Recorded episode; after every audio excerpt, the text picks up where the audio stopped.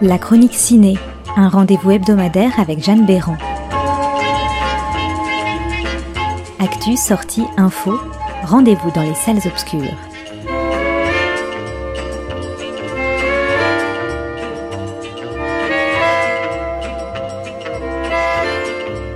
Bonjour à toutes et à tous. Ce mercredi 18 décembre, il y a encore de très nombreux films à découvrir. Bien sûr, l'un des films les plus attendus de l'année sort en salle.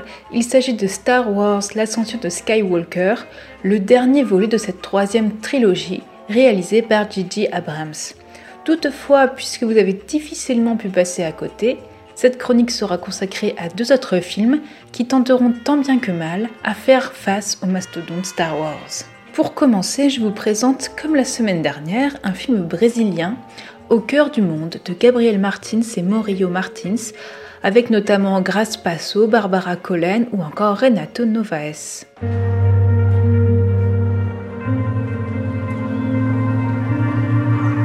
Coração do mundo é o próximo lugar para.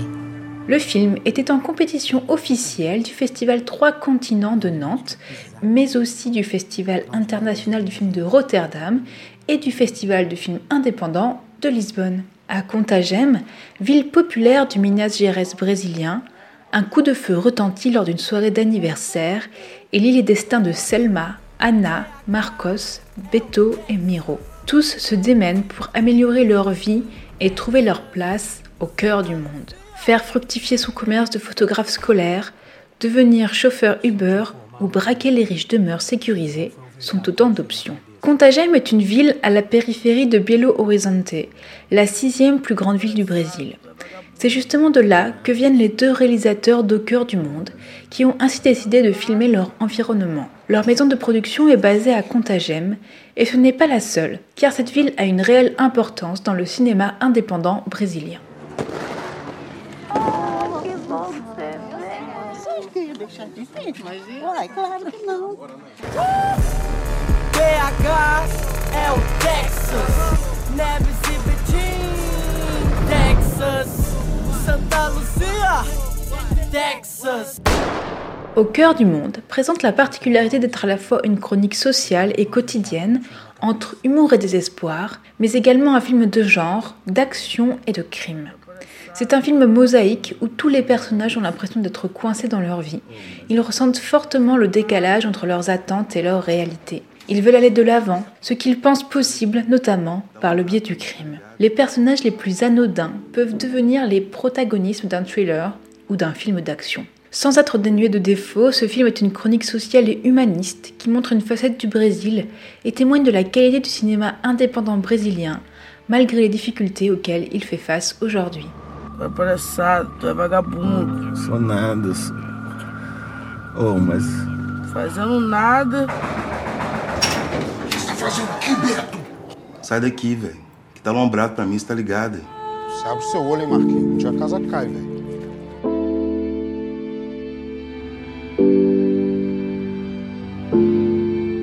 Et justement, les difficultés que peut rencontrer le cinéma dans un pays, c'est le sujet central d'un magnifique documentaire soudanais en salle cette semaine, Talking About Trees de Soueb Gesmel Bari. Ce documentaire a obtenu un énorme succès en festival et a en particulier obtenu le prix de meilleur documentaire à la Berlinale 2019. Le titre du film Talking About Trees est inspiré d'un poème de Brecht cité dans le film et écrit lors de son exil durant la Seconde Guerre mondiale.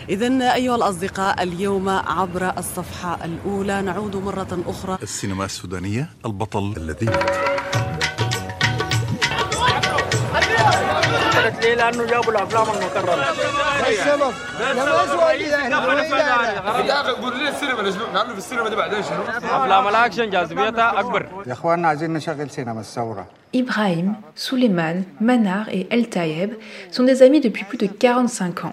Ils ont quitté leur pays d'origine dans les années 60 et 70 pour étudier le cinéma à l'étranger et fonder à leur retour le Sudanese Film Group en 1989. Après des années d'éloignement et d'exil, ils se réunissent et espèrent enfin réaliser leur vieux rêve, ramener le cinéma au Soudan. Ils sont déterminés à transmettre un héritage, leur passion du cinéma. Pour cela, ils sillonnent dans un van les routes du Soudan pour projeter des films en évitant la censure du pouvoir. Ces quatre amis de toujours se mettent à rêver d'organiser une grande projection publique dans la capitale Khartoum et de rénover une salle de cinéma à l'abandon, dont le nom est La Révolution.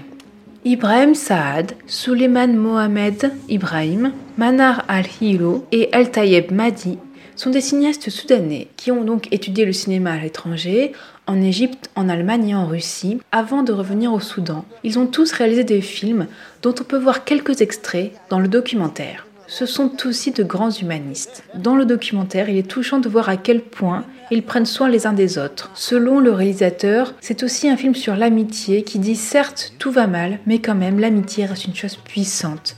Ces hommes se soutiennent mutuellement, ils sont solidaires.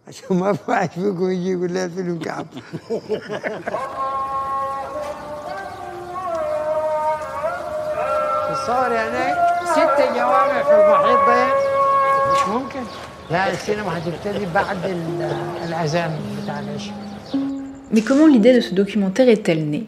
Le réalisateur raconte qu'il a accompagné les quatre cinéastes pour les projections qu'ils organisent dans le village. Selon ses mots, une fois le van est tombé en panne, comme ça se produit très souvent, mais nous sommes quand même arrivés au village. Une tempête de sable est survenue, mais ils ont installé leur écran comme si de rien n'était. La projection a démarré alors que la tempête s'intensifiait. L'écran gonflait, bougeait, l'image sortait du cadre et y revenait. Pendant tout ce temps, les spectateurs avaient le regard rivé sur l'écran, indifférents à la tempête, ce qui racontait leur envie absolue de cinéma. Dans ce moment est néanmoins la nécessité de faire ce film. Ce n'était pas seulement pour montrer l'histoire oubliée des cinéastes soudanais, mais aussi pour montrer comment s'écrit ou pas l'histoire. Le film nous permet d'ouvrir les yeux sur la valeur de la politique et de la culture et sur la chance que nous avons de pouvoir découvrir des œuvres sur grand écran. Enfin, comme l'a parfaitement résumé The Hollywood Reporter dans l'un de ses articles pendant la Berlinale, ce que Talking About Trees raconte, c'est à la fois la perte pour le Soudan de son histoire culturelle et l'impossibilité de la raviver, au moins tant que les islamistes seront au pouvoir. Gamelsbury capture le train-train quotidien du Sudanese Film Group. Son documentaire n'est pas un film saisissant sur un combat contre l'adversité, mais plutôt un regard calme et contemplatif posé sur ces artistes contraints de reconnaître que leurs films ne peuvent désormais plus être vus dans le pays dans lequel ils vivent. Un magnifique documentaire, Ode au cinéma, qui ne pourra que vous inciter à vous rendre encore et encore dans les salles obscures. Je vous souhaite encore de belles découvertes cinématographiques ainsi que de très bonnes vacances de Noël. Profitez-en pour fréquenter autant que possible vos cinémas favoris.